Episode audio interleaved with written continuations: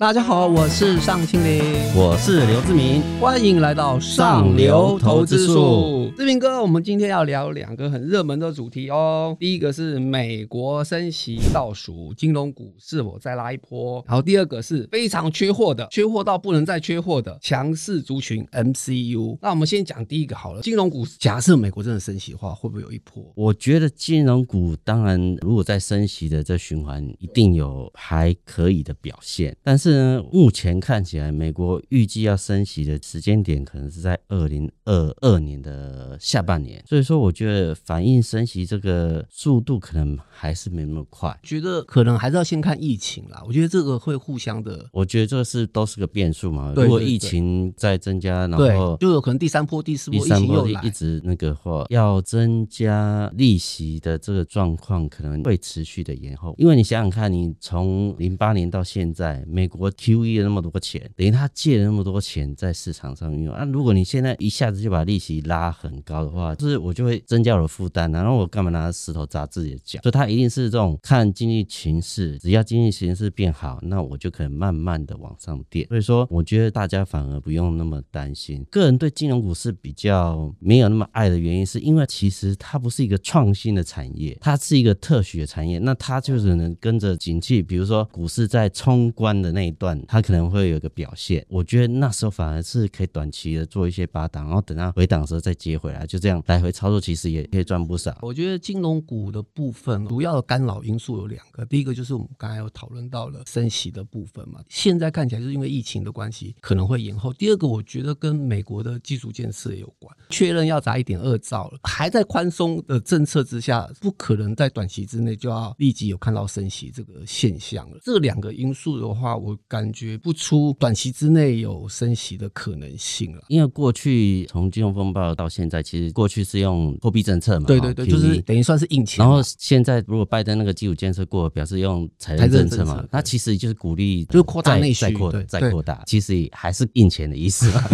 所以说我觉得他的确不会把利息一下子撑高。所以说金融股这边我还是比较，当然它是稳定的一个投资标的，股价有回档的时候可以慢慢去买，然后等到它。有一定的涨幅，要站在一个调节的那个部分，不然报上报下，你只赚那个殖利率，其实在这个行情其实有点可惜啊。对，或者是可能比较老的投资人习惯于高值利率的话，那一些公股行库其实是相对稳健的。好的，那我们赶快进入到第二个主题：大缺货潮，这些 N C U 族群怎么会这么强？我现在简单来讲一下，很多人可能还搞不清楚什么是 N C U，其实就是微处理器了。但是微处理器以前都没丢西哦，相关的应用太少，像比方。比方说，最多只能用到一些玩具、电子机，比方说电子翻译机。以前的电子产品少，所以那种微微处理器就少。但现在不一样啦，现在物联网了，要 AI 了，要智慧家电了，然后连汽车都要电动车了，对不对？所以它那个越来越多需要到微处理器去控制任何一个东西嘛。像我讲一个最简单的转变啊，就是你家可能以前没有扫地机器人，对啊，现在有扫地机器人，对啊，它就要这些 MCU 的相关东西。然后你家的咖啡机以前。也不用连线，对对对，反正现在什么都要连线，现在是物联物联网时代。那物联网时代，它 MCU 的需求就对，就非常非常的多，而且可能比我们大家之前想象还多。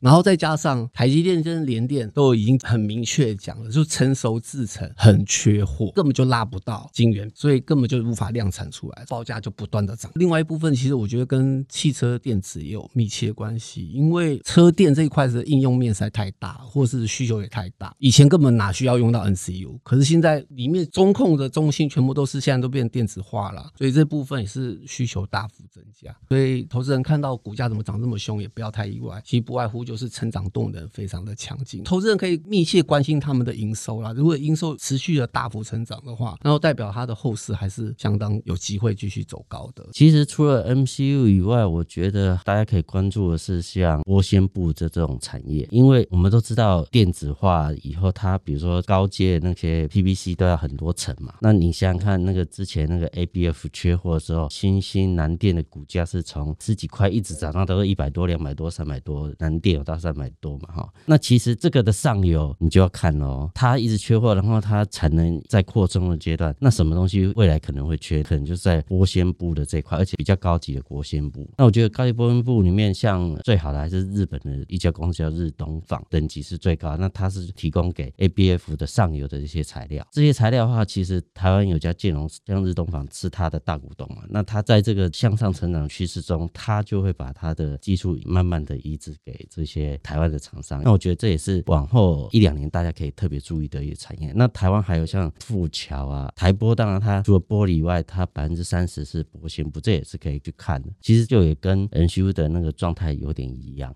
好的，投资人还是不太了解的话，那我们可以看这一期六百三十九期的财讯双周刊里面有详细的报道。然后我还是要提醒一下，我们财讯周刊的周年庆，买一年送一年，只要一九八零，大家不要错过哦。好，那我们开始观众最喜欢的 Q&A 问题。这次 Q&A 问题其实。我觉得跟大家蛮密切的，就是处置股到底是飙涨的保证呢，还是其实不是，是大跌的开始？个人认为，第一次跟第二次其实飙涨的保证，那后段，比如说它已经涨很多，然后再做处置，你就可能要小心一点。为什么？因为货柜三雄就是最好的例子，应该是去年的时候，它就已经被处置好几次了嘛，对不对？对对，那时候它就是标股的预备队嘛，基本上它就是强势股的代表了。那它处置一次以后，它还是要看它产业的状态嘛。那富贵三雄的产业状态，第三季还是旺季，第四季可能是淡季，明年的状况大家还是不是那么的了解的状况下，而且它已经涨幅五六倍甚至十倍的这个状况下，你说现在又被处置了，又被处置，那它其实在高点被处置的时候，第一个就是位阶高，你操作又不方便。如果是主力的话，我干嘛再去弄这个？所以说，我觉得位阶跟那个第几次，我觉得是蛮重要的。那当然，产业你还是要看它